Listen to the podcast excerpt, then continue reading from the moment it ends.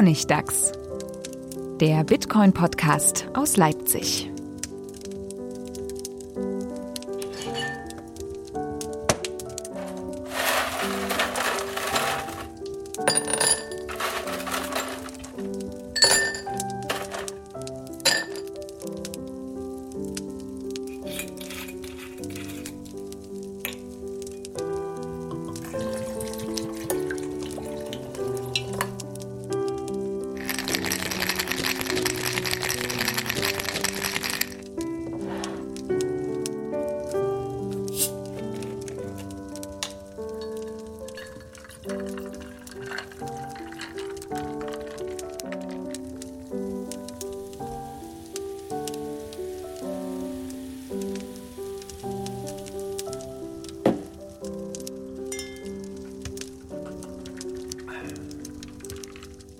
Herzlich willkommen zum Honigdachs, die sechste Folge. Wie immer, der Bitcoin-Podcast aus Leipzig, zusammen mit Manuel von GuideUp Consulting. Guten Tag. Und Stefan von Bitcoin Privacy. Hallo. Und mir, Friedemann von Bitcoin Spondent. Und wir wollen uns wieder angeregt unterhalten über ein äh, Bitcoin-spezifisches Thema. Heute, was ist Bitcoin? Weil das führt immer wieder zu enormen Missverständnissen. Da gibt es die Leute, die reden von Kryptoökonomie, da gibt es die Leute, die reden von digitalem Geld. Blockchain ist das ganz große Thema, was alles bedeutet und so ein bisschen. Distributed nichts. Ledger ist jetzt Dis neu. Blockchain war 2015, 2016 ist jetzt schon der neue Hype ist Distributed Ledger. Aber das ist doch auch cleverer, oder? Zu sagen Distributed Ledger? Es ist geringfügig cleverer weil es noch allgemeiner ist und tatsächlich irgendwas bedeutet. Blockchain bedeutet einfach gar nichts in dem mhm. Zusammenhang, wie die Leute es benutzen. Aber was sagt, bedeutet auch nicht viel. Also es bedeutet irgendwie was, wo man sich dann fragt, und warum haben wir das jetzt in 2016 und nicht schon in 2000, wo man das genauso machen konnte? Ähm, mhm. also.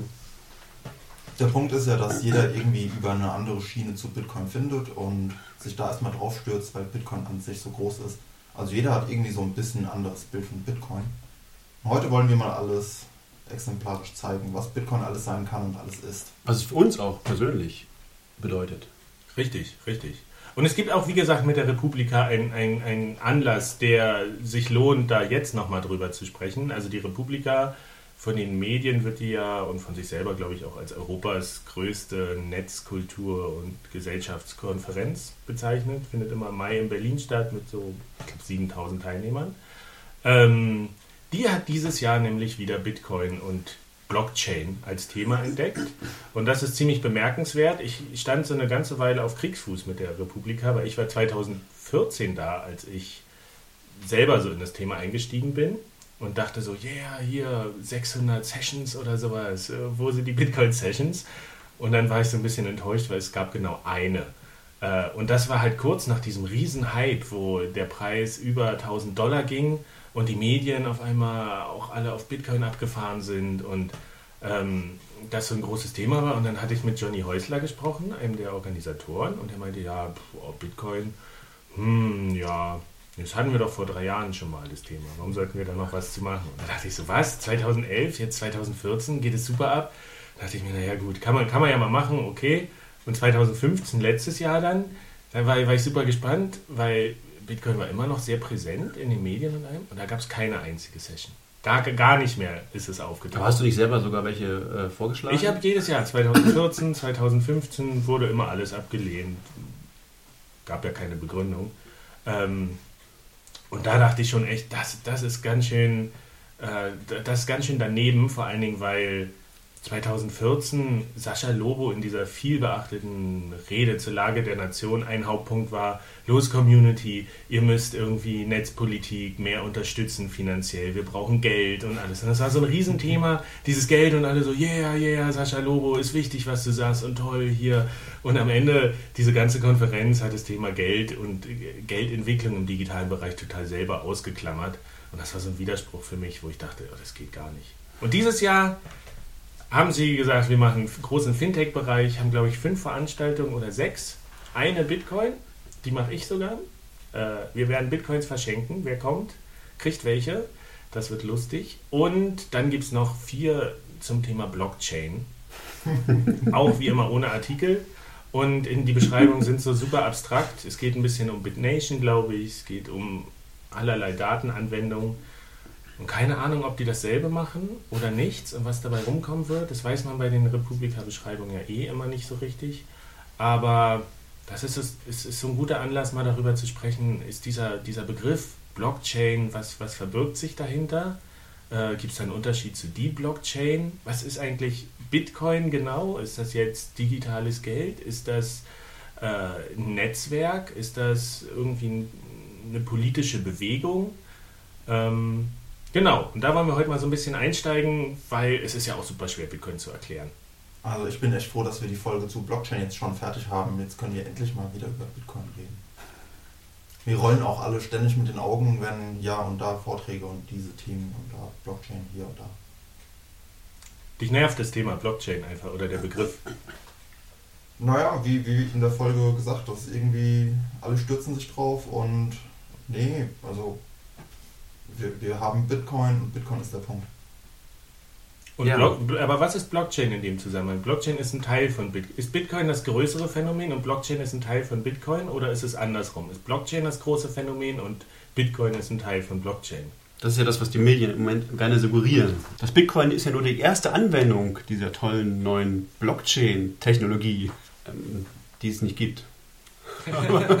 Das ist ungefähr so wie zu sagen, E-Mail ist die erste große Anwendung von POP3, was das Protokoll von E-Mail ist. Also was soll man sonst damit groß machen?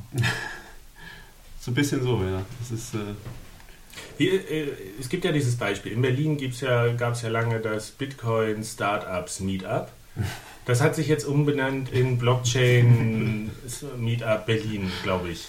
Ist das sinnvoll?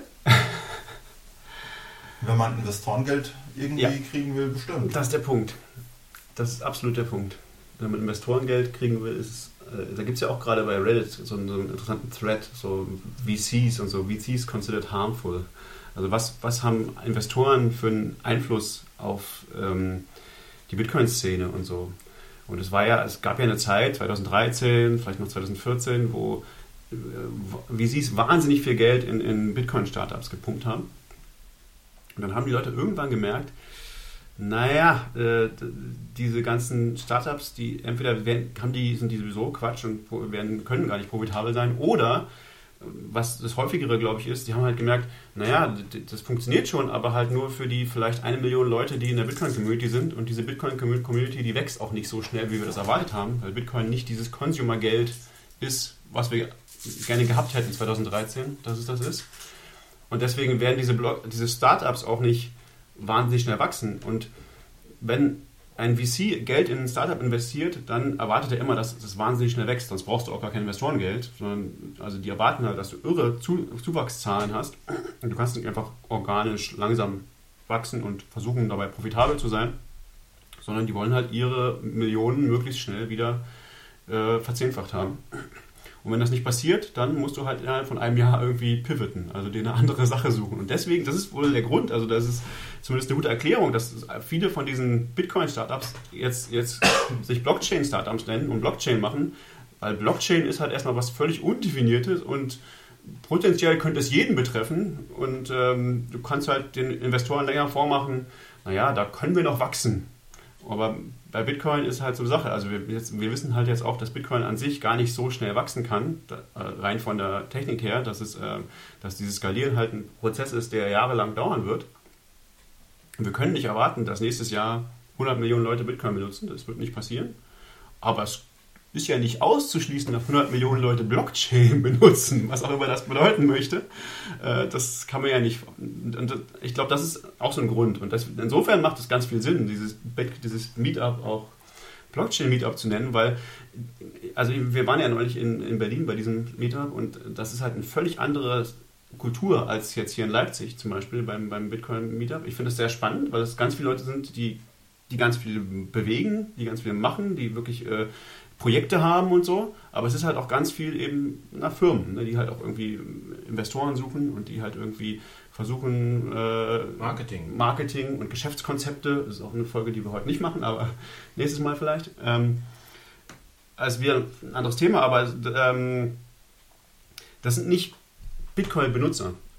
Anders als bei uns in Leipzig trifft man tatsächlich, habe ich das Gefühl, oft beim, beim Meetup mit Bitcoin-Benutzer. Du triffst Drogendealer oder irgendwelche Leute, die Geld im Ausland anlegen wollen oder Ja, aber auch müssen, weil, weil äh, beziehungsweise müssen kaum andere Wege haben. Also Geld im Ausland anlegen wollen, klingt, klingt jetzt so verrucht, gerade in, in dem Zusammenhang mit diesen Panama Papers, aber einfach nach Südamerika oder nach Syrien oder irgendwie Geld zu schicken, geht ja, ist ja so gut wie unmöglich. Und also da eben alternative Lösungen Genau. zu finden, das ist ja jetzt nicht per se Steuerflucht. Ich wollte auch nicht, dass, es, dass das irgendwie äh, moralisch verwerflich klingt. Ich, das, sind, das sind die, also, aber, aber das ist ja so die, die Bitcoin-Benutzer. Bitcoin ist ja eine, eine, Technologie, die in erster Linie, also da sind wir, da, was ist Bitcoin? Für mich ist es unter anderem in erster Linie äh, zensursicheres Geld. Also Geld, was sich nicht zensieren lässt. Wo, wo der Staat oder die Banken oder die herrschende Wirtschaftsordnung nicht mehr sagen kann, was ich mit meinem Geld machen kann ob ich damit, was ich damit kaufen darf, wem ich es geben kann und in welches Land ich es schicke oder wo ich es hin mit hinnehme. Das alles kannst du bei Bitcoin nicht kontrollieren und das macht Bitcoin sehr gut und äh, ist eine wichtige Funktion und, und das ist halt das, was, glaube ich, diese, diese Blockchain-Szene und diese ganzen Investoren nicht so richtig wahrhaben wollen. Dass das eigentlich was ist, was, was ziemlich anarchisches ist, was irgendwie äh, jetzt ohne jede Wertung, aber halt so die, die underserved bedient. Die Leute bedient, die von den, von den offiziellen Wegen nicht gut bedient werden.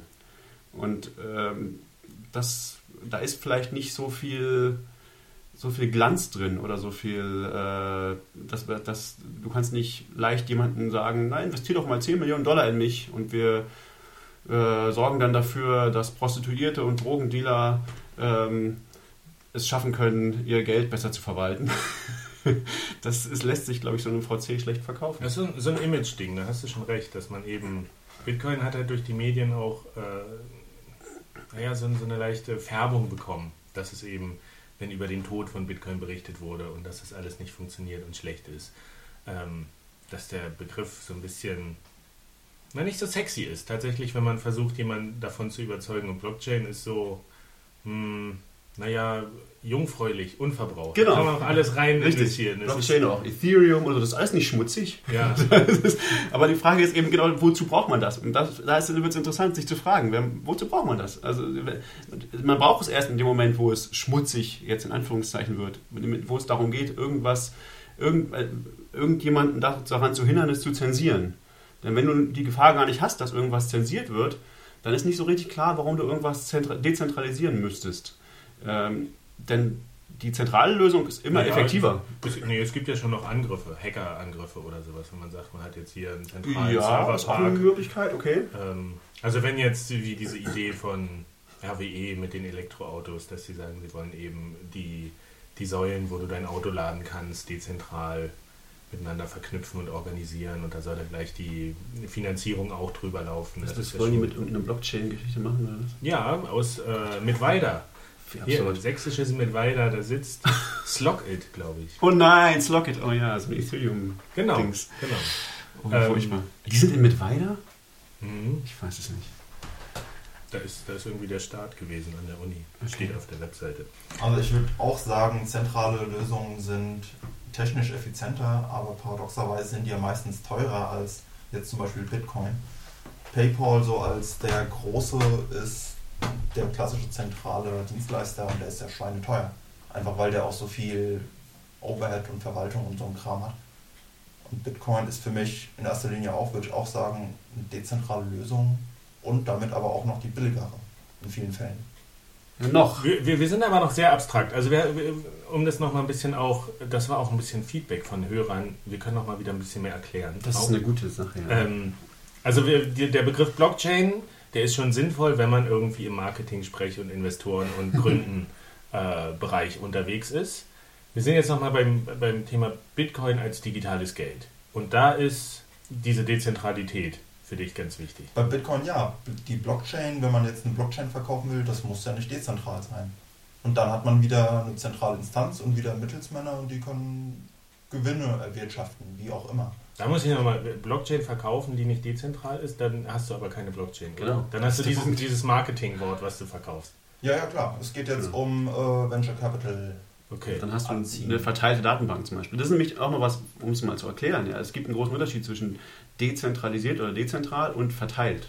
Das sind zwei völlig verschiedene Dinge. Also auch wegen diesem Sicherheitsaspekt, wenn du sagst, es ist wichtig, dass irgendwas nicht gehackt ist, äh, denkt man erst, naja, das ist natürlich ein guter Grund, irgendwas zu dezentralisieren, aber nein, das ist nicht notwendig, da irgendwas zu dezentralisieren. Da geht es nur darum, etwas äh, zu verteilen. Also mhm. irgendwas, um etwas sicherer zu machen, kann ein guter Grund sein, um etwas zu verteilen, also auf mehreren Computern zu haben, die aber im Prinzip immer noch alle ein, eine Person oder eine äh, Einheit irgendwie kontrollieren kann. Den, also darum, bei Dezentralisierung geht es darum, tatsächlich die Kontrolle aufzugeben. Also du, du, niemand hat Kontrolle über das ganze Ding. Kann man auch argumentieren, dass das vielleicht auch eine Sicherheitsfunktion äh, hat, aber es ist eine viel, eine viel schwierigere Sache. Also irgendwas wirklich zu dezentralisieren ist technisch gesehen sehr viel schwerer und sehr viel ineffizienter, als es einfach zu verteilen. Und ähm, deswegen ist auch dieses Blockchain wird ja gerade so ein bisschen verdrängt von dem Begriff Distributed Ledger, der irgendwie passender ist, weil äh, der sagt halt ein verteilter, ein verteiltes äh, Kassenbuch sozusagen. Mhm. Und das ist aber eben was, was überhaupt nichts Neues ist. Also wo es einfach nur darum geht, okay, du kannst das auch auf mehrere Rechner verteilen und die können das auch irgendwie authentifizieren und, und verschlüsseln und all so Sachen machen. Aber das, da ist nichts eigentlich Neues dran. Das ist eigentlich was, was man schon immer kann. Also äh, um, um das nochmal ein bisschen zu sortieren, auch in meinem Kopf. Also du hast, der große Oberbegriff ist jetzt mal verteilte Datenbanken. Mhm. Und die Blockchain ist ein ganz spezieller Anwendungsfall von einer verteilten Datenbank. Stimmt das? Es ist eine sehr, es ist eine ganz, ja, es ist eine, eine verteilte Datenbank, die nicht nur verteilt ist, sondern wo niemand die Kontrolle darüber hat. Ja, weil sie auch noch dezentralisiert ist. Genau. Sie ist, beides. Die ist, ja, genau. Also klar, also du kannst nichts haben, was dezentralisiert ist, aber nicht verteilt. Mhm. Aber du kannst ganz viele Sachen, es gibt, die allermeisten Computersysteme sind verteilt, aber nicht dezentralisiert. Google zum Beispiel ist verteilt. Also die haben ja nicht einen Serverpark oder einen Server, sondern die haben Millionen Server überall auf der ganzen Welt. Das ist alles verteilt, aber es ist nicht dezentralisiert. Es gehört alles Google. Mhm. Die haben irgendeine Organisationsstruktur, die das irgendwie kontrolliert. Ähm, also kann man sagen, Blockchain ist ähm, dieser Sonderfall der verteilten Datenbanken, dieser ganz spezielle. Und das Besondere ist, sie ist auch noch dezentralisiert. Genau. Es geht mir ich, ich versuche das nur in meinem Kopf zu klären, dass man sagen kann, jede Blockchain, wenn es jetzt mehrere gibt, ähm, ist eine verteilte Datenbank, aber nicht jede verteilte Datenbank ist automatisch eine Blockchain. Das ist richtig. Okay, und gibt es noch andere Beispiele für dezentralisierte Datenbanken? BitTorrent zum Beispiel. Also Datenbank ist halt immer so, Datenbank ist ein sehr abstrakter Begriff irgendwie. Also, ähm, also da, normalerweise versteht man unter der Datenbank was ganz anderes, aber wenn du un unter Bitcoin oder der Blockchain eine Datenbank verstehst, dann kannst du auch sagen, eine BitTorrent ist auch eine Datenbank, weil da geht es auch darum, Daten, du kannst da irgendwie Daten reintun und du kannst sie irgendwie wieder rausziehen und das ist irgendwie verteilt. Das ist tatsächlich dezentralisiert, weil da halt Leute irgendwie daran teilnehmen können, einfach so, wie, wenn, sie, wenn sie möchten. Und du musst denen nicht vertrauen. Also klar, du musst denen vertrauen, dass was, das, was da rauskommt, also die Daten, die du kriegst, da weißt du ja nicht, was du kriegst, aber ähm, Na, ist denn dann Ledger, also Kassenbuch, der, der wirklich bessere Begriff, der das noch mehr definiert, dass man sagt, ähm, eine Unterkategorie von verteilten Datenbanken sind verteilte Kassenbücher und da ein ganz spezieller Anwendungsfall ist die Blockchain? Das ist auf jeden Fall nochmal spezieller. Also dieses Ledger-Ding bedeutet, dass ähm, das, das, impliziert, dass du so bestimmte Sachen, Eigenschaften hast, wie du kannst es nicht einfach verändern. Äh, und es ist irgendwie authentifiziert. Also du, da kann nicht jeder kann da, kann da das, kann was ändern und vielleicht auch nur bestimmte Sachen was lesen und, und du kannst, also du hast eine gewisse Art von Integrität. Das impliziert dieser, dieser äh, Begriff von, von Ledger. Aber auch nicht jeder Distributed Ledger wäre eine Blockchain. Genau. Genau. Also ne, jeder Distributed Ledger ist irgendwie, also das kann man sich vorstellen, dass, dass verteilte Kontobücher irgendwie für Banken zum Beispiel nützlich sein könnten, aber eine Blockchain nicht unbedingt. Also weil eine Blockchain ist eigentlich noch was viel Spezielleres, nämlich ein dezentralisierter Ledger, also wo, ich, wo niemand die Kontrolle darüber hat. Und das ist die eigentliche Innovation von Bitcoin. Das ist das, was Bitcoin geschaffen hat zum ersten Mal, was, wo man vorher auch gedacht hat, das geht gar nicht. Das ist, mhm. äh, das ist eigentlich nicht möglich zu machen. Äh, dass du halt sozusagen dieses Vertrauen, das du brauchst für, eine, für ein Kontobuch, dass du das dezentralisieren kannst. Dass du sagen kannst, ich muss nicht die Garantie haben, dass derjenige, der dafür verantwortlich ist, für dieses ganze Netzwerk, dass der irgendwie da nichts kaputt macht. Sondern mir reicht es, dass 51 Prozent der Leute sich irgendwie in irgendeiner Weise wohlwollend verhalten. Aber das ist in meiner Wahrnehmung, auch wenn, wenn ich so den, den, bei Twitter zum Beispiel den Leuten folge, die aus der Finanzbranche kommen, dass das eben eines der größten Missverständnisse ist, dass diese Begrifflichkeiten alle äh, mitunter synonym verwendet werden und einfach durcheinander geworfen werden, dass Blockchain eben automatisch mit Distributed Ledger verwendet wird, synonym. Das Ähm, ist Quatsch.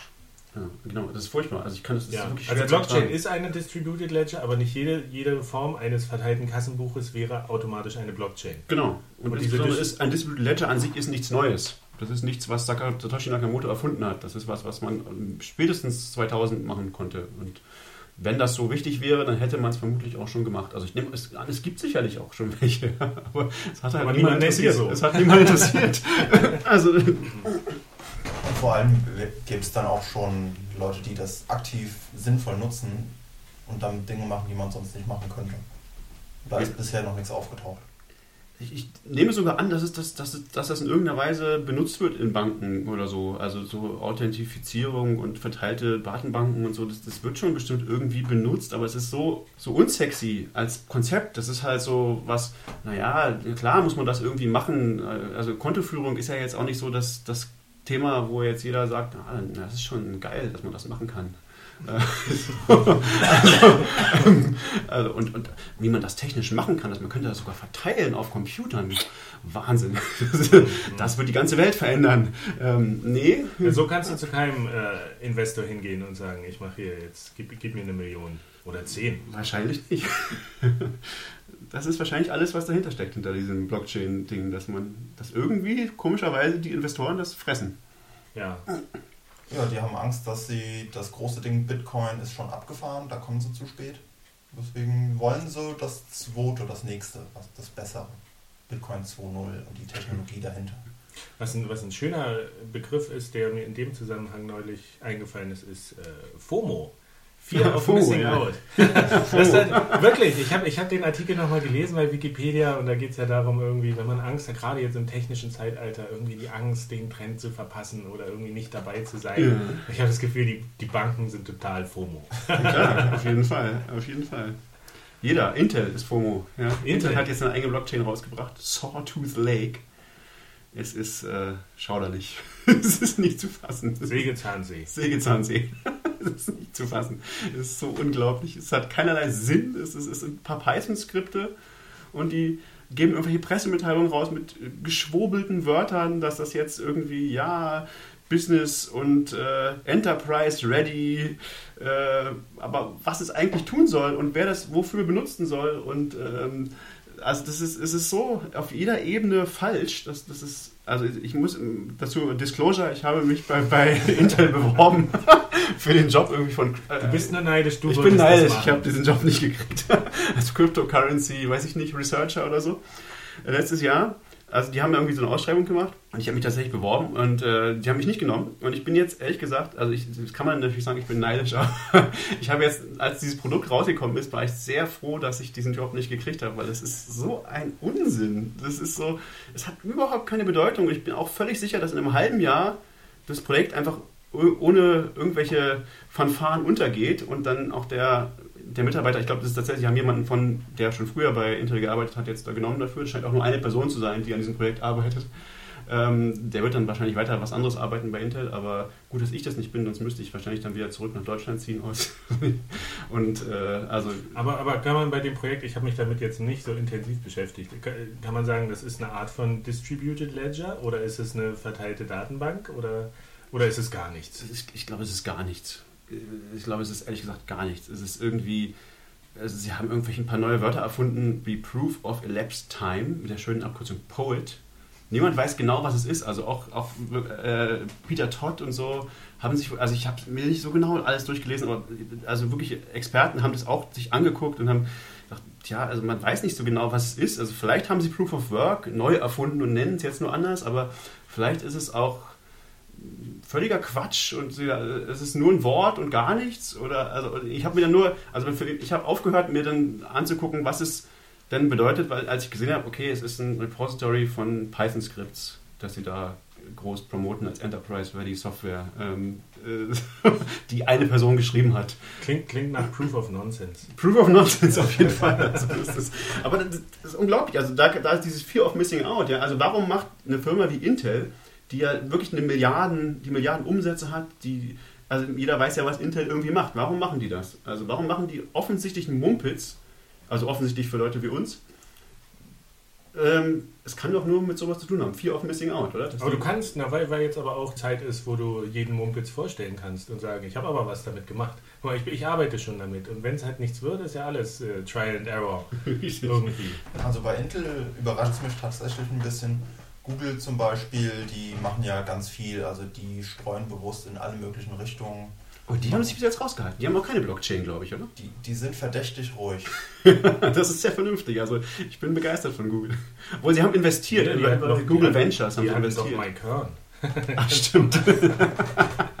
ja, gut, aber das war inoffiziell, glaube ich. Mhm. Aber sie haben tatsächlich ja mit Google Ventures investiert in sowohl in Ripple, glaube ich, damals, als auch dann in Blockstream jetzt. Also sie sind nicht völlig raus, aber, aber zumindest doch sehr, sie halten sich sehr zurück. Also Zumindest offiziell. Ich glaube, da geht einiges bei Google.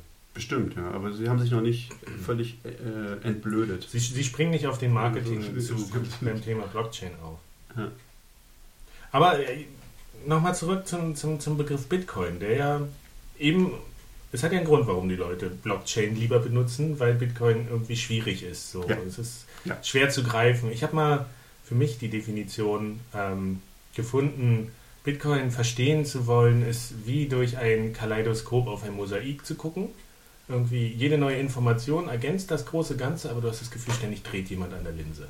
Und, und es verändert sich. Und das ist so auch mein Gefühl, wenn ich versuche, Leuten Bitcoin zu erklären.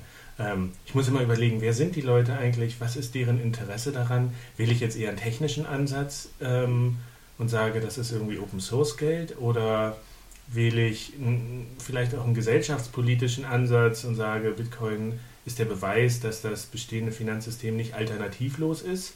Mhm. Ähm, aber es ist super schwer, Bitcoin zu erklären, in kurzen Sätzen, schnell, äh, weil es einfach so vielfältig ist. Es ist so abstrakt, bunt und je nachdem, von welcher Richtung man auf dieses Phänomen guckt, verändert sich es irgendwie. Wie ist das bei dir, Manuel? Du, du, du erklärst doch auch Leuten Bitcoin, oder? Man muss auf jeden Fall gucken, mit wem man redet. Also Leute, die ganz viele Aufkleber auf ihren Notebooks haben, denen sagt man, naja, Bitcoin ist total super, weil dezentral und pseudonym und schnell und grenzenlos und nichts zu zensieren und Datenbank und alles Mögliche. Die freuen sich bei sowas. Das sind Leute, die auch Tor verstehen zum Beispiel oder wissen, wie DNS abgesichert wird. Also richtige Nerds. Andere Leute, die einfach nur im Alltag Geld benutzen wollen, denen kann man sagen, naja, ähm, zum Beispiel, wenn du Bitcoins auf deinem Telefon hast, dann kannst du davon eine Kopie machen. Und wenn dein Telefon in den Fluss fällt, dann bist du deine Bitcoins nicht los, dann hast du noch dein Backup. Und man muss echt gucken, mit wem man redet und was denen konkret in ihrem Leben Bitcoin für Vorteile bringen kann. Und ich glaube, so gut wie jeder Mensch auf der Welt kann in irgendeiner Weise von Bitcoin profitieren. Auf die eine oder andere Weise. Mhm. Mhm. Das ist ein gewagtes Statement, finde ich. Aber krass, also wie glaubst du direkt, indem es wirklich, indem jeder wirklich Bitcoin benutzt oder einfach nur indirekt, weil, weil es das halt gibt und es ist gut, dass es sowas gibt oder Nur direkt, weil Bitcoin hat so viele Aspekte und Bitcoin kann so viele Nischen besetzen von, naja, manche Leute nennen Bitcoin ist jetzt digitales Gold. Andere sagen, Bitcoin ist die Währung, mit der man gut kleine Mengen Geld nach Hause schicken kann. Also diese Remittance, was so eine Riesenindustrie ist. Und da kommt es wirklich auf jedes Prozent an. Du meinst jetzt Geld, was, was Wanderarbeiter zum Beispiel Ja, nach Hause Beispiel. schicken zu ihren Genau. Familien. Ja. Was ja ein Riesenmarkt ist. Ich glaube, das ist im dreistelligen Millionenbereich oder sowas. Milliarden. Mit Milliarden. Was, äh, ja, Milliardenbereich, was da allein an Gebühren entsteht oder so, oder? Ja, ich, ich werfe das mal ein bisschen Nee, durcheinander. ich glaube, der Remittance-Markt ist insgesamt irgendwie 600 Milliarden Ja, ja, Dollar stimmt, oder so so, und davon 10% Gebühren oder so. Naja, Mhm. sind dann zweistellig immer noch. Das, das lohnt sich schon, Also, da einzusteigen. Und ähm, Geld war bisher immer zentralisiert, ob es jetzt PayPal ist oder die, die Zentralbanken. Und die haben alle bisher immer schön ihre Hand aufgehalten und haben da prächtig verdient.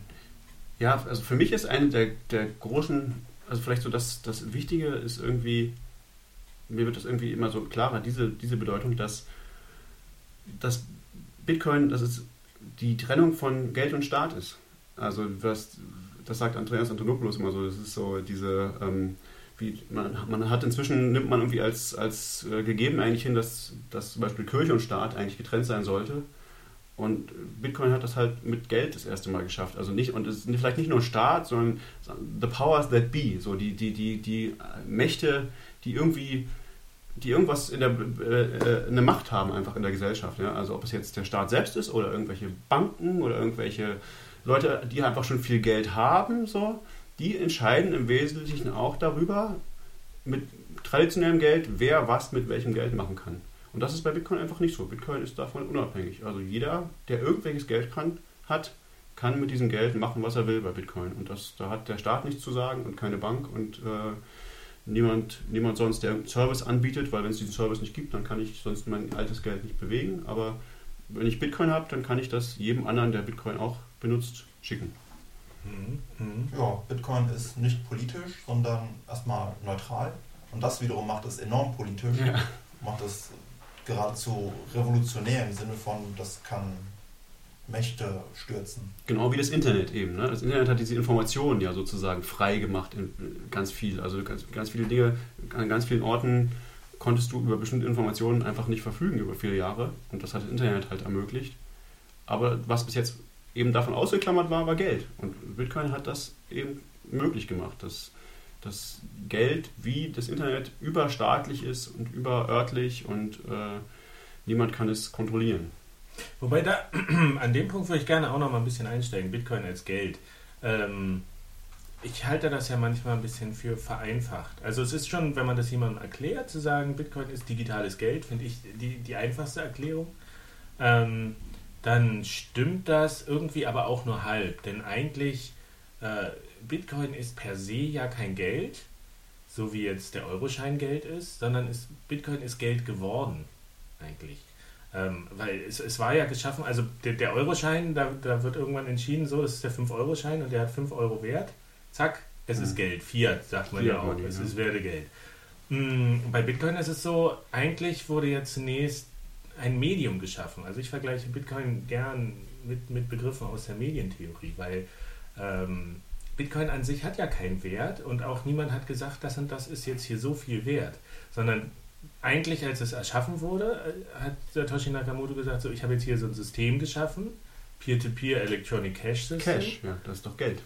Ja, ja, nee, es ist das System. Und eigentlich hat er ein Medium geschaffen und gesagt, so, ihr könnt das jetzt ähm, wie Geld benutzen. Aber daraus ist ja noch kein Wert entstanden, sondern erst weil die Leute angefangen, ich habe ja was geschaffen, was hat, das hat die Eigenschaften. Dieses Medium hat halt spezielle Eigenschaften, die machen es ganz ganz hilfreich. Das könnte man wie Geld benutzen. Es lässt sich leicht transferieren, es ist irgendwie teilbar. Einheiten lassen sich untereinander austauschen, nicht verderblich und sowas. Aber erst, weil die Leute angefangen haben, das auch wirklich wie Geld zu benutzen, ist es ja Geld geworden. Ja. Aber ist das nicht bei allen Dingen so, ob das jetzt Papierstücke oder Metallstücke oder Muschelschalen ist? Der Wert wird erst durch die Leute definiert, die es benutzen? Da gibt es irgend so ein Theorem von Mises oder so. Äh, wie heißt das? Ähm, oh, ich habe es vergessen. Also äh, österreichische Schule, da gibt es äh, eine, eine Theorie darüber, dass Geld, jedes Geld erst als Nicht-Geld benutzt werden muss. Es muss einen anderen Zweck haben. So, und dann ähm, wird es irgendwann zu Geld. So, also da hat, äh, wie heißt der? müssen wir mal in den Shownotes äh, reintun. Ähm, hat auch äh, so ein Bitcoin-Ökonom hat da ein ganzes ein längeres Paper darüber geschrieben, dass dieses äh, Regression Theorem heißt es, glaube ich, das, das Regression, Theorem von, ich glaube, Mises, Ludwig von Mises oder äh, einer von diesen Austrian oder Hayek, ich weiß nicht genau. Ähm, das sagt das eben und die, das hat viele, viele ähm, äh, österreichische Schulleute, also auch so, so ähm, wie heißen die, die das politisch vertreten? Libertäre. Ja, genau, Libertäre erst davon abgehalten, die haben, also diese die auf Gold stehen und so, die haben erst alle gesagt, naja, Bitcoin ist doch eigentlich nichts, weil es hat ja gar keinen Wert. Also, also es hat ja keinen intrinsischen Wert, so wie Gold. Ja, Gold haben wird ja vorher auch schon für irgendwas benutzt, bevor es als Geld benutzt wurde, wurde es halt für, weiß ich nicht, Schmuck oder für Zahnfüllungen benutzt oder so. Mhm. Ähm, und, und die sagen, ja, Bitcoin, da ist es ja, es kann kein richtiges Geld sein, weil da ist das nicht so. Aber das ist natürlich genauso bei Bitcoin, wie du gerade beschreibst. Also und der stellt in diesem Papier auch irgendwie klar, ja, also insbesondere es, es wurde am Anfang benutzt, ähm, einfach um damit zu spielen, für, also als, als äh, so für, unter Hackern sozusagen, um, um, die haben das halt hin und her geschickt, weil man das konnte. Und dann haben sie halt festgestellt, naja, man kann damit auch Pizza kaufen. Und so ist, ist es, hat sich tatsächlich erst zum Geld entwickelt. Und das ist, glaube ich, aber tatsächlich anders als bei diesen Fiat-Währungen. Fiat-Währungen, die entwickeln sich halt nicht so, sondern die werden halt einfach durch, durch, die Gewalt des Staates sozusagen. Genau, da wird gesagt, ab dem und dem Zeitpunkt ist der Euro offizielles Zahlungsmittel und das und das ist so und so viel wert. Wir haben einen fixen Kurs zu, zur D-Mark. Aber ich, was ich an dem Gedanken so spannend finde, ist eben, dass Bitcoin eigentlich ohne die Menschen, die dahinter stehen, nichts wert ist. Absolut. Sondern erst, weil Leute das benutzen. Aber das ist bei jedem ähm, Geld so. Naja, nee, beim Euro, da sagt der Staat. Ohne die Menschen, die Staaten sind ja auch nichts anderes als Menschen. Also ja, das ist, ist schon ein anderes Konstrukt irgendwie äh, organisatorisch. Aber es gibt zwei Arten von Geld. Es gibt Fiat-Geld und Nicht-Fiat-Geld. Und Nicht-Fiat-Geld ist es genauso immer, wie du gerade beschreibst. Das ist emergent, also dass diese Eigenschaft, dass es Geld ist, was ist, was von den Menschen langsam ähm, in diese Sache reinprojiziert wird sozusagen und langsam entsteht. Also dem schreiben die langsam einen Wert zu, weil es halt dafür nützlich ist. Und äh, das hat Bitcoin halt, genau. Aber es ist ein bisschen anders als bei Fiat-Geld, ja. Aber es gibt ja nicht nur, nicht nur Bitcoin, was es hat, Gold zum Beispiel auch oder Zigaretten im Knast oder ähm, weiß ich nicht. Also es gibt es immer, wenn, wenn irgendwo eine Lücke ist, wenn irgendein Markt sozusagen nicht bedient wird, zum Beispiel von Fiat-Geld, also von, dann, ja. dann gibt's, entwickelt sich ein anderes Geld. Ja, das stimmt schon, aber äh, trotzdem ist ja da der, der Ansatz ein anderer, weil irgendwas als, äh, als Ersatz einfach eingefügt wird, was, was da ist. Wenn jetzt Zigaretten im Knast, das ist jetzt auch nicht das ideale Geld, weil du kannst sie wegrauchen. Und dann ist es einfach kaputt. Ja. Äh, oder du kannst den Markt schwemmen oder so. Ähm, aber das ist eben das Spannende an Bitcoin, dass es ja so designt wurde, dass es wirklich wie, wie Geld funktionieren kann. Und wenn, gerade wenn man bei, bei diesem Medienbegriff bleibt, denn äh, es gibt halt diese medienspezifischen Eigenschaften, die, die ganz wichtig sind und die halt Bitcoin so interessant machen als Medium. Es hat halt diese Eigenschaften, dass es sich leicht übers Internet versenden lässt und nicht, nicht fälschen lässt. Ähm, und wenn man das jetzt mit so anderen Geldmedien, ich meine, der Geldschein, den wir haben, das, das Papier ist da das Medium. Und das trägt eigentlich einen Geldwert. Und bei Bitcoin ist es auch so, Bitcoin an sich ist das Medium, was einen Geldwert eigentlich nur transportiert. Also ich stelle das jetzt mal so ein bisschen zur, zur, zur Diskussion hier. Aber, Aber was meinst du jetzt mit Bitcoin an der Stelle? Also du sagst Bitcoin ich ist meine das Medium. die Daten äh, oder das.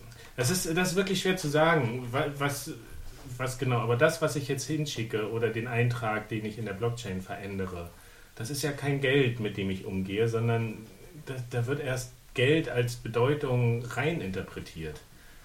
Aber Geld ist genau das. Also ich habe gestern einen ganz tollen Artikel gelesen, irgendein Book Review, müssen wir auch vielleicht verlinken, ähm, wo jemand auch die, die besten Bücher für über Bitcoin, äh, also im Wesentlichen Digital Gold und Cryptocurrency, Age of Cryptocurrency irgendwie reviewed hat und der hat ganz äh, ist ganz krass auf diesen Punkt eingegangen und hat ganz klar erklärt, so, was ist denn Geld? Und Geld ist nämlich nicht das, was die meisten Leute sich vorstellen, sondern Geld ist tatsächlich in erster Linie genau das, was Bitcoin ist, nämlich äh, Konto, Konten. Also so, so ein, ein System, äh, wo du von einem Konto auf ein anderes was verschieben kannst. Also ein System von, von Schulden oder äh, Guthaben. Und also genauso funktioniert unser normales Geld auch. Also klar gibt es dieses Bargeld, aber das spielt eigentlich in der wirklichen Welt eine sehr geringe Rolle nur in, in Wirklichkeit ist das meiste Geld sind ja auch nur äh, sind ja auch nur Zahlen, die irgendwo bei der Bank liegen und auf Konten. Ja. Auf Konten. Und genauso ist Bitcoin auch. Also dieses Geld ist tatsächlich nur die Idee. Also das, was die meisten Leute unter Geld verstehen, ist nur, nur eine Idee. Ja, aber da sind wir doch schon bei einem spannenden Punkt, dass immer gesagt wird, Bitcoin ist virtuelles Geld.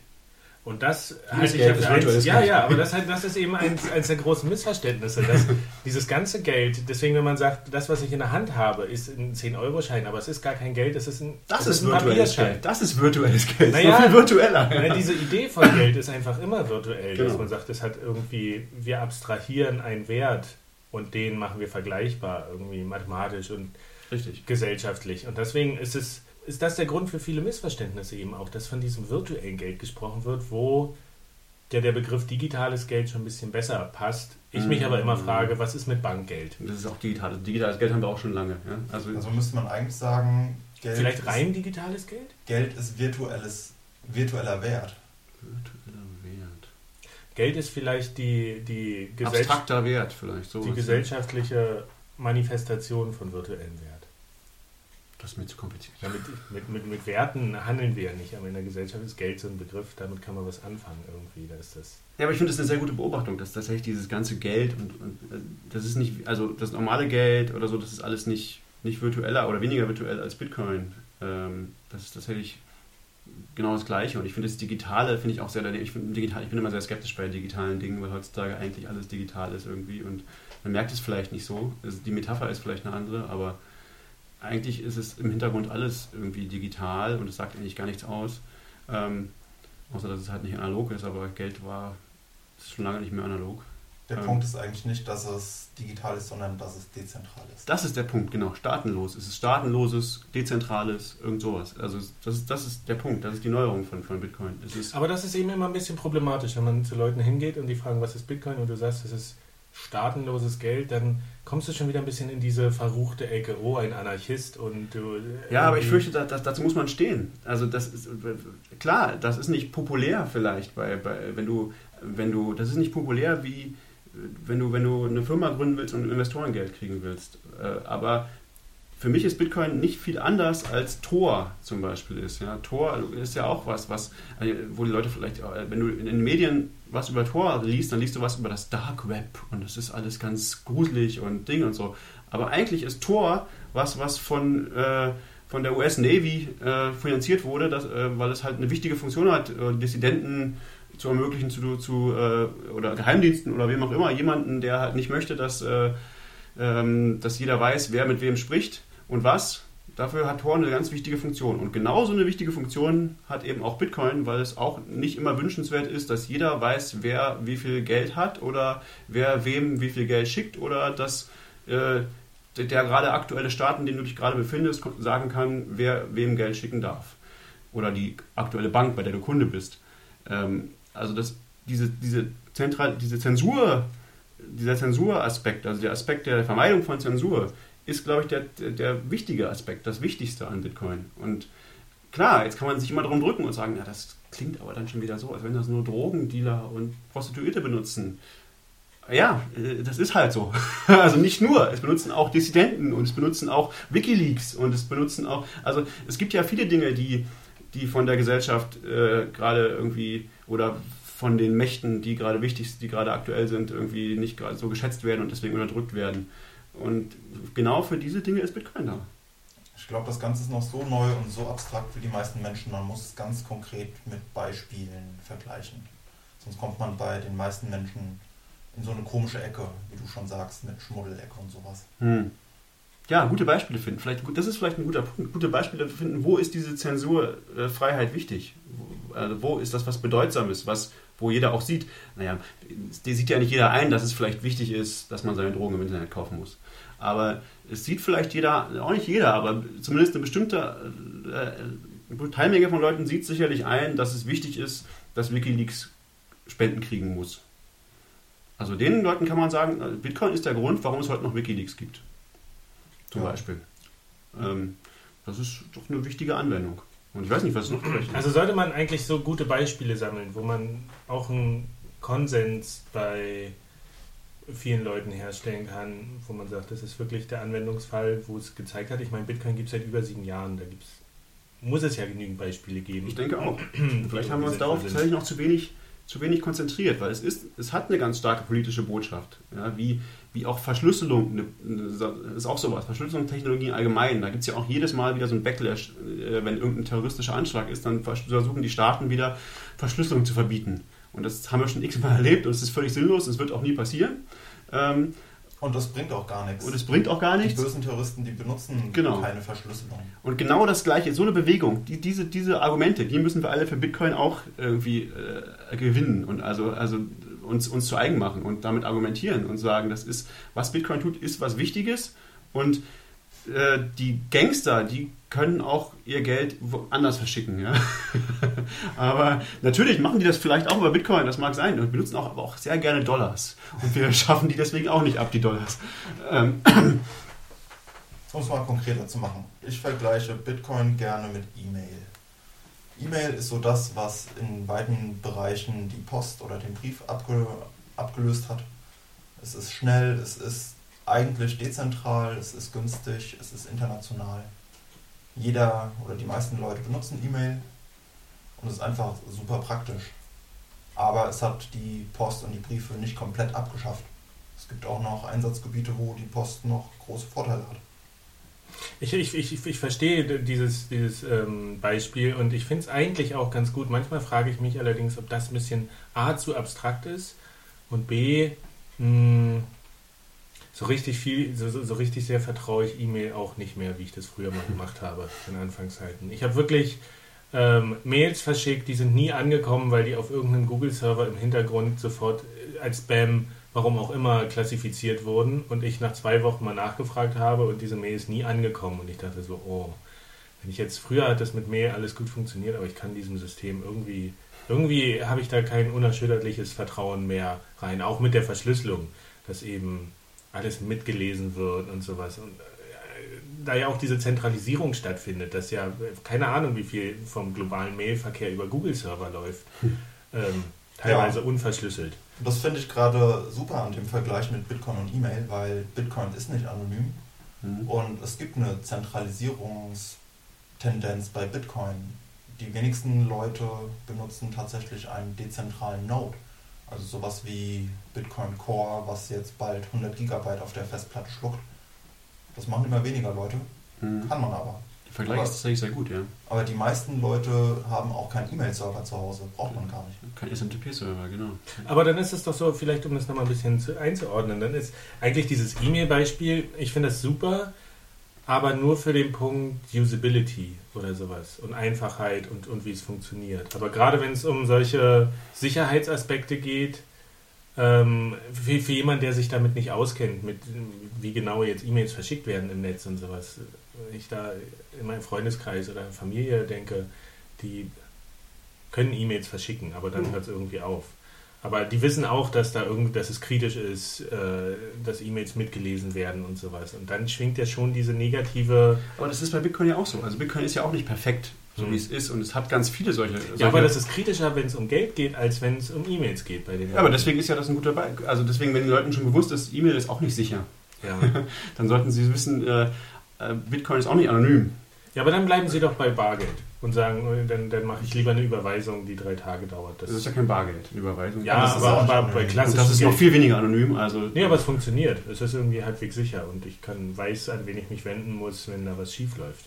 Ja, das ist ja auch wahrscheinlich für die meisten Leute richtig. Also das, ich, ich glaube eben auch noch nicht, so wie du, Manuel, dass das Bitcoin jetzt, so wie es ist, für alle sieben Milliarden Leute auf der Welt äh, nützlich ist. Ähm, ich glaube, dass für, für, viele Leute ist es einfach noch zu schwierig. Und also wir haben tatsächlich viele Sachen nicht gut im Griff. Also es ist schwierig, seine Bitcoins sicher aufzubewahren und so und, und zu backuppen und was weiß ich alles. Und was unglaublich schwierig ist, wofür es noch gar keine richtig guten Lösungen gibt, ist Privacy. Ja? Also das, es gibt wirklich, es ist wirklich sehr schwierig, also deine, deine, deine Kontostände sozusagen oder wem du Geld schickst, äh, vor Angreifern, die, die wirklich Interesse daran haben, das zu verfolgen, ähm, geheim zu halten. Das ist, also das geht, aber es ist extrem kompliziert und es ist extrem aufwendig und, und das können wirklich nur Experten.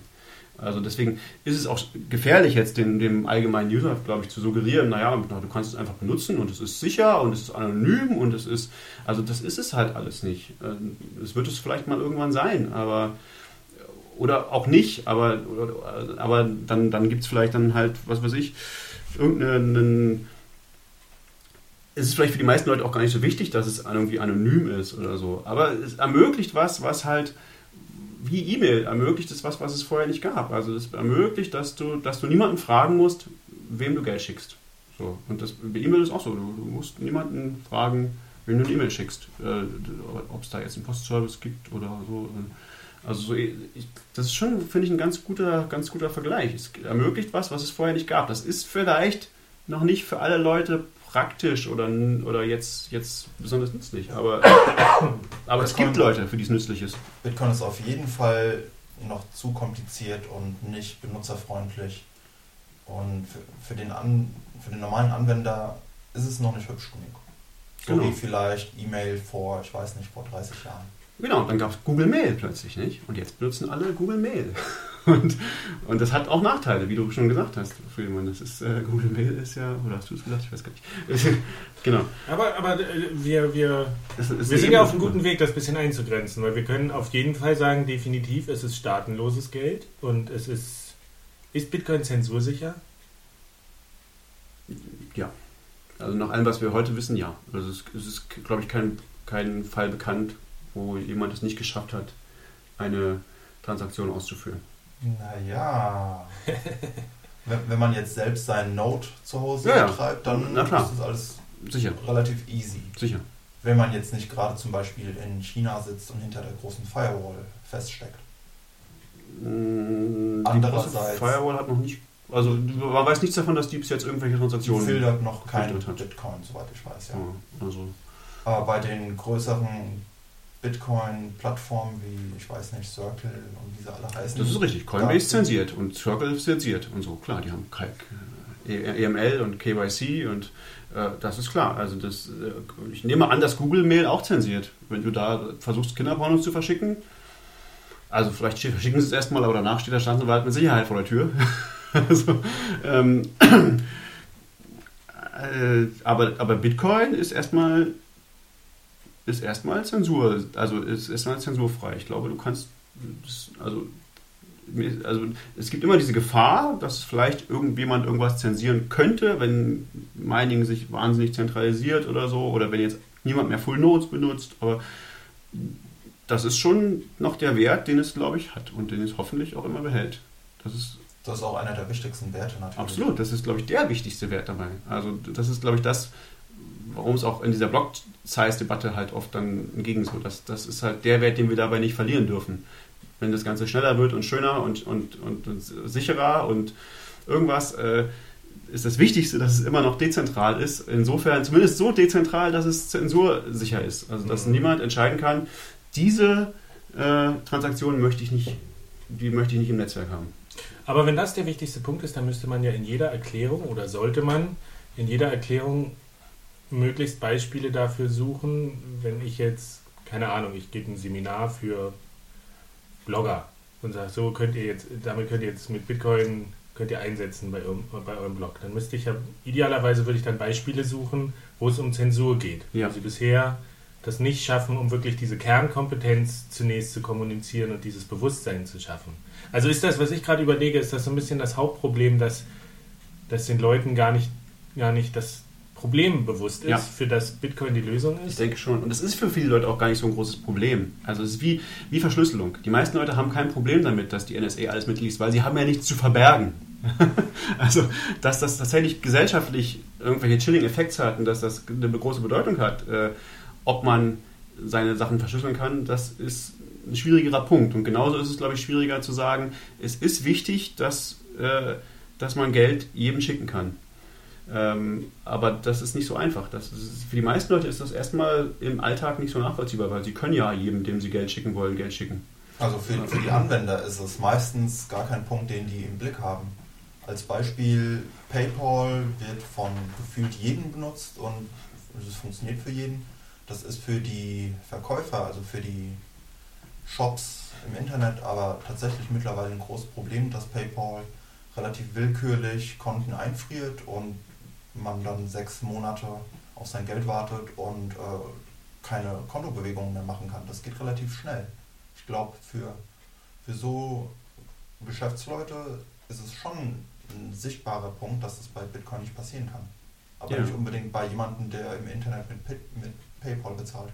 Genau, und ich glaube deswegen, auch genau deswegen ist es halt heutzutage nicht so, dass alle Leute mit Bitcoin bezahlen, wie 2013 noch wir alle geglaubt haben, dass wahrscheinlich bald alle Leute mit dem Internet mit Bitcoin bezahlen werden, weil es ist ja so praktisch und so schnell. Aber eigentlich gibt es da gar nicht für die, in zumindest in den, in den ähm, sagen wir mal, entwickelten Staaten, also den Staaten, die irgendwie äh, Banken und so haben und PayPal und so und Kreditkarten, für die ist für die Leute ist es nicht wichtig, im Internet mit Bitcoin einkaufen zu können, weil die können auch so schon im Internet einkaufen. Aber es gibt Leute, für die das wichtig ist und die für die es wichtige Eigenschaften haben, wie die Leute, die Händler sind bei PayPal, die leiden halt darunter. Ähm Ein wichtiger Punkt da ist halt Convenience. Also ist es bequem, das zu nutzen? Ist es einfach, das zu benutzen? Und ist es einfacher, was anderes zu benutzen? PayPal hat den Vorteil, es ist super easy. Man loggt sich ja. irgendwie mit einem Passwort ein, das funktioniert alles. Das ist seit Jahren eben auch am Markt und hat sich bewährt hat Vertrauen bei den Kunden und kann da so eine reine, wenn man jetzt hin, hingeht und sagt, Bitcoin als, als reine Zahlungsoption, kann dem vielleicht sowieso gar nicht das Wasser abgraben. Ja. Aber was vielleicht eine Option ist, eine schöne App zu schaffen, die auf Bitcoin basiert, die es den Leuten aber noch leichter macht, irgendwie Geld zu verschicken oder eben auch zu empfangen. Was ja auch ein spannender Faktor ist, der in Zukunft, denke ich, noch viel größer wird, was ja auch dieser Brave Browser machen will und Satoshi Pay aus Berlin und dass es darum geht, so, eine, so eine fließende Ökonomie im Netz herzustellen, wo gar nicht mehr, also Zahlungen sind ja noch so ein Riesenvorgang einfach. Das ist, mhm. glaube ich, das große, äh, große Ding und mit Bitcoin das einfach zu automatisieren und schneller zu machen und einfacher und Kanäle in beide Richtungen aufzumachen zwischen User und, und ich, kann, ich weiß schon gar nicht, wie ich es nennen soll. Jetzt hat man einen Verkäufer und einen Käufer, da ist die, ist die Richtung ganz mhm. klar definiert irgendwie, aber in Zukunft, wenn man sagt, man hat so eine fließende Ökonomie und Bitcoin ist so, ist, ist so im ständigen Fluss in Mikrotransaktionen zwischen dem einen Handy und dem anderen Handy, zwischen Browser und Server, zwischen Webseite und weiß ich nicht, Kühlschrank. Ja. Das ist für den Blogger natürlich interessant, ne, was du gerade sagst, was du dir vorhin genannt hast, so, sozusagen sowas. Und da ist die Frage, eben, da ist die, die Sache, Zensur heißt ja nicht nur Zensur, wie man sich das vorstellt, da sitzt jemand im Staat und, und, und sagt, das darf aber nicht passieren, sondern Zensur heißt ja auch, also damit meine ich auch Dinge, für die es, äh, die einfach nicht angeboten werden. Vielleicht auch aus völlig anderen Gründen, einfach weil es sich nicht lohnt.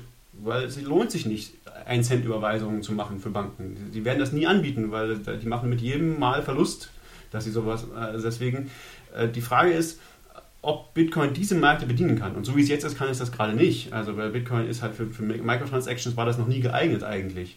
Aber jetzt kommt halt Lightning demnächst und wird hoffentlich äh, sowas ermöglichen, solche Microtransactions. Also Lightning ist, die, eine der Hoffnungen bei Lightning ist, beliebig kleine Transaktionen und beliebig schnelle Transaktionen werden dadurch einfach irgendwie möglich. Wie gut das nachher funktioniert, das weiß noch niemand. Also ob das tatsächlich so billig wird und so, so einfach und, und also das ist ja noch was, was in Entwicklung ist. Aber das ist was, was durch Bitcoin erst möglich wird. Ich meine, Lightning würde ja nicht funktionieren ohne Bitcoin. Lightning ist ja ein, ein zweiter Layer auf Bitcoin. Bei dem Punkt, ich bin überzeugt davon, dass, in, dass wir das in zwei Jahren oder in drei Jahren haben werden. Ob das dann Lightning ist oder so. Ich glaube, irgendwer wird eine Lösung finden, weil das ist ja auch dieser spannende Punkt bei Bitcoin, dass es eben erstmal diese, dieser Lego-Vergleich, der ist ja eigentlich wirklich passend, dass man sagt, hier hast du Bitcoin, du kannst damit alles bauen, was du willst. Und je nach deinem, wofür du es brauchst, irgendwie machst du, machst du da dein, dein Beispiel. Was, was eben Banken, ähm, die sagen nur, wir, wir bauen nur Geschäfte auf, die sich auch finanziell lohnen für uns. Aber wenn jetzt irgendwie so eine kleine Community sagt, auf einem Festival oder sowas, wir wollen hier unser eigenes Ding machen, weil Bitcoins für Votings nutzen oder du kannst dir die Toilette freischalten damit. Je nachdem, man kennt ja die ganzen Probleme nicht, die die Leute im Einzelfall haben. Ähm, und da ist ja Bitcoin dieser spannende Baukasten, wo man einfach hingehen kann und sagen, okay, ich guck mal, ob ich mir da für meinen Einzelfall was draus bauen kann. Theoretisch, also ich kann es nicht, ich kann nicht coden und sowas, ich wünschte, ich könnte es, aber so prinzipiell dieser Ansatz, Bitcoin ist ja der, der Punkt, wo man sich jetzt mal auf die Suche nach all den Problemen machen kann, äh, die einen schon so lange nerven, die man aber immer ausgeblendet hat, weil man sie nicht lösen konnte, weil da irgendwie Banken oder sowas genau. oder, oder Geldsysteme. Also da ist dieser, dieser Aspekt, was man äh, permissionless heißt. Wie sagt, wie sagt man da auf Deutsch dazu? Erlaubnisfrei Erlaubnis, oder so. Erlaubnis ja, irgendwie. Sowas. Ja. Also das ist, man kann, das ist die andere Seite von zensurfrei sozusagen. Also Zensur ist vielleicht, Zensur ist vielleicht sogar zu eng, ja? aber permissionless ist genau der Punkt. Also nicht nur permissionless, ich muss niemanden fragen, nach jeder Zahlung, die ich leiste. Ich muss auch niemanden fragen, wenn ich irgendwas entwickle, was auf Bitcoin aufbaut. Ich kann einfach äh, ein neues Protokoll entwerfen, was auf Bitcoin aufbaut. Das kann ich nicht unbedingt bei jeder Bank, obwohl komischerweise Sofortüberweisung hat das hingekriegt. also was ganz Seltsames zu bauen, aber ähm, das ist, glaube ich, nicht so einfach im, im, klassischen Bankensystem oder im klassischen Geldsystem einfach irgendwas Neues zu bauen. Und das kannst, dafür kannst du halt Bitcoin benutzen, ja. Also wir haben eine ganze Tüte voll Geschäftsideen, die wir in einer der nächsten Folgen mal zeigen müssen. Ja, auch gucken können, ist das, sind das auch Blockchain-Anwendungen oder sind wir, verrennen wir uns da total? Äh, das ist ja auch wirklich ein spannender Punkt zu überlegen. Mir, mir kommen super viele Ideen, was man mit Blockchain alles machen kann. Aber als ich neulich bei Reddit auch gelesen habe, da hat einer gesagt, so ich arbeite hier, wie kann Blockchain äh, das, das äh, Flugreisen-Business verbessern, dachte ich so, oh Gott, jetzt sind wir aber schon ein bisschen, jetzt sind wir schon ein bisschen weit. Also Blockchain. du kannst jetzt nicht immer Blockchain nehmen und irgendwo draufwerfen und dann sagen, so, jetzt ist es besser. Da dachte ich auch, ja, Oder But with the Bitcoin. Wenn das einzige Werkzeug, was du hast, ein Hammer ist, sieht alles wie ein Nagel aus. Ja, ähm, ich weiß nicht, wir, wir sind jetzt schon bei, bei einer knappen Stunde. Fällt euch noch was ein, was wir, jetzt, äh, was wir noch unbedingt besprechen sollten in diesem Zusammenhang? Ja, aber ich finde das schon eine ganz interessante Erkenntnis. So dass, also ich glaube, dass dieses äh, erlaubnisfreie, zensurfreie, staatenlose, dass das der wichtigste Aspekt von Bitcoin ist. Und dass wir vielleicht, dass es vielleicht wirklich eine Herausforderung ist, dafür gute Bilder zu finden, gute Erklärungen und also die, den Leuten klarzumachen, äh, warum das wichtig ist. So, das, das haben wir vielleicht jetzt auch noch nicht geschafft, so, aber das Ja. ist so, da, da kann man mal drüber nachdenken. Wie kann ich jemandem denn diesen Aspekt erklären, ohne dass er nur denkt, naja, aber ich muss jetzt nicht Drogen im Internet kaufen. Das ist mir ist für mich nicht so wichtig. Das ist auch, also ich weiß es von einem Freund. Nein, wirklich. Äh, äh, ich ich kenne Leute, die sagen, ich kaufe jetzt wieder auf der Straße, weil mit äh, äh, Drogenkauf im Internet mit Bitcoin bin ich immer auf die Schnauze geflogen. Echt, ja? Ja, ja. Entweder sind die Leute mit dem Geld abgehauen und es kam nie was, oder die haben ein offenes Buch geführt und dann wurden die von der Polizei hochgenommen und dann standen Adressen drin und äh, Kontaktdaten und sowas. Und da wurde dann gesagt, es ist viel unkomplizierter, das auf der Mhm. Straße zu kaufen. Ja, ja glaube ich. Aber um nochmal so ein bisschen auch, auch die Klammer zuzumachen und das abzurunden. Also wir haben ja so ein bisschen, unsere Erkenntnis ist, Blockchain ist eigentlich schon ein guter Begriff, um diese ganze Bitcoin-Thematik und neue Technologie ähm, in die Wirtschaft zu tragen und zu Investoren. Was ja auch wichtig ist, weil da kommt ja Geld her, um Entwickler zu bezahlen und sowas. Und, und, und schon auch ist alles ein bisschen voranzutreiben. Das finde ich sehr schwierig. Du würdest es abschaffen wollen, diesen Begriff? Ja, ich, äh, ich glaube nicht, dass daraus jemals irgendwas Sinnvolles entstanden ist. Also, weil, weil wie gesagt, also die, wenn du die, den Leuten falsche Dinge kommunizierst, du kommunizierst denen halt irgendeine vage Idee, was es sein könnte, irgendwelchen Investoren, dann haben die auch falsche Erwartungen und die kommen dann auch irgendwann zurück. Und erstmal freust du dich, klar, ich habe jetzt 10 Millionen, ich kann Entwickler bezahlen, die irgendwas machen. Aber wenn dann, aber da wächst du auch falsche Erwartungen. Und wenn das in einem Jahr halt nicht skaliert ist, sondern es benutzen immer noch die gleichen 100 Leute, die halt Bitcoin schon immer gut finden, ähm, dann kommt der plötzlich, der, wenn es dann sagt, naja, jetzt ist es doch gerade jetzt passiert, äh, Ding, ChangeTip. Die, denen ist das passiert. Die haben, weiß nicht, wie viele Millionen äh, eingeworben. Äh, und natürlich hat niemand ChangeTip benutzt, außer den Leuten, die eh schon immer Bitcoin benutzt haben. Ähm, und jetzt haben sie quasi das ganze Team wurde verkauft. Also die müssen jetzt alle arbeiten für Airbnb. so. Und Airbnb hat extra nochmal gesagt, ja, wir haben auch nichts vor mit Bitcoin oder Blockchain oder sonst irgendwas. Äh, und wir haben, wollen auch nicht die, die, die, die, die, Kundendaten oder irgendwas von dieser Firma haben. Und wir wollten nur die Developer kaufen. So. Und die sind da bestimmt nicht freiwillig hingegangen, sondern es ist mehr so gewesen, glaube ich, dass da der, der Investor gesagt hat, naja, ihr macht kein Geld, wir müssen irgendwie ein bisschen Geld wieder rausholen. Ihr gehört jetzt Airbnb. Also, das, wenn man den Leuten falsche Dinge verkauft, glaube ich, kommen auch komische Sachen dabei raus. Ich glaube nicht, dass das so eine tolle Idee ist, äh, zu sagen, wir machen hier irgendwas Tolles mit Blockchain, das die ganze Welt verändern wird. Und niemand weiß, was es eigentlich ist. Also ich da bin da sehr skeptisch. Mhm. Ich würde auch sagen, Venture Capital sieht erstmal sehr lockend aus, aber ich würde das nur machen, wenn alles andere nicht funktioniert, als allerletzte Möglichkeit, wenn sonst das Projekt gar nicht erst starten kann. Aber das ist ja nochmal eine grundsätzliche Entscheidung und nicht jetzt, ob du das als Bitcoin oder als Blockchain verkaufst. Also gerade, gerade im Bitcoin-Blockchain-Universum, das passt manchmal sehr schlecht zusammen, Venture Capital und die Projekte. Scheint sogar meistens, ja. Also ich kenne eigentlich kein erfolgreiches Venture-gebacktes Bitcoin-Unternehmen, oder? Gibt es da welche? Coinbase vielleicht, aber wer weiß, wie lange es die noch gibt. Wie, wie definierst du erfolgreich? Das ist ja die Frage. Ja, das ist eine gute Frage. Äh, Dass sie nicht innerhalb von zwei Jahren pleite gegangen sind oder also gepivotet sind und irgendwas machen, was keiner mehr versteht. Ähm, also, dass es die immer noch gibt, ist schon ein großer Erfolg. Hm. Es sieht gerade ziemlich düster aus. finde ich. 21 Inc. Oh, 21 Inc. ist auch eine sehr fragwürdige Geschichte. Tja, Wie lange es die noch gibt. Die haben ein bisschen mehr Geld, deswegen halten sie vielleicht noch ein bisschen länger aus, aber. Oh, äh, 21 Inc. hat, äh, habe ich gestern. Blockchain Info. Blockchain ist auch ein krasses Negativbeispiel. Aber erstmal zu 21 Inc. Ja? 21 Inc. habe ich gestern gehört. Äh, die, die haben ja diese Bitcoin-Computer verkauft mit Minern drin. Ne? Ja. Also die hatten ja auch mal, die sind ja gepivotet. Ursprünglich waren die eine Mining Company. Äh, 21 Inc. hat in über einem Monat keinen einzigen Block gemeint. Also keiner von deren Computern hat irgendeinen Block gemeint. Also die, alle Computer, die die verkauft haben, haben zusammen nicht einen einzigen Block gemeint in über einem Monat. Also diese ganze Mining-Komponente, die dabei war, war völlig für den Arsch. Also das ist, das ist, also das ist auf jeden Fall gegen die Wand gelaufen. Hm. Ähm, also das weiß man wohl inzwischen. Und bei Blockchain ist es, das finde ich, also Blockchain ist ein super krasser Fall. Das finde ich erstaunlich. Also Blockchain ist wirklich krass, weil die haben richtig viel Geld eingesammelt. Ich glaube 30 Millionen, mindestens, wenn nicht nochmal mehr. Blockchain.info meinen wir jetzt, nicht die Blockchain an sich. Schöner Name übrigens. Ähm, Und seitdem, ich habe das Gefühl, seit die dieses Geld eingestrichen haben, das war ja ist ja schon lange her, das war 2012 oder 2013, ich weiß nicht, äh, hat sich bei denen überhaupt nichts getan. Die haben mit diesem Geld nichts gemacht, gar nichts. Also das ist irgendwie, die haben das wahrscheinlich einfach nur versoffen. Na doch, ich glaube, die haben jetzt eine neue Wallet rausgebracht. Jetzt haben sie eine neue Wallet, nachdem alle anderen äh, bessere Wallets raus haben, haben sie ihre, also ihr Kernprodukt ist ja ihre Wallet, das sie schon immer hatten. Und an der haben sie drei Jahre lang nichts geändert, nachdem sie drei Millionen, 30 Millionen eingestrichen haben. Jetzt haben sie dann eine vernünftige äh, JavaScript-Wallet, die wohl ganz okay ist, also ganz normal wie alle anderen Wallets, die andere Leute umsonst bauen. Haben sie halt für 30 Millionen gebaut, aber im Prinzip haben die mit dem Geld nichts gemacht. Man denkt sich so, äh, okay, also die haben es auch richtig angestellt. Die scheinen auf jeden Fall Investoren gefunden zu haben, die denen dann völlig egal ist.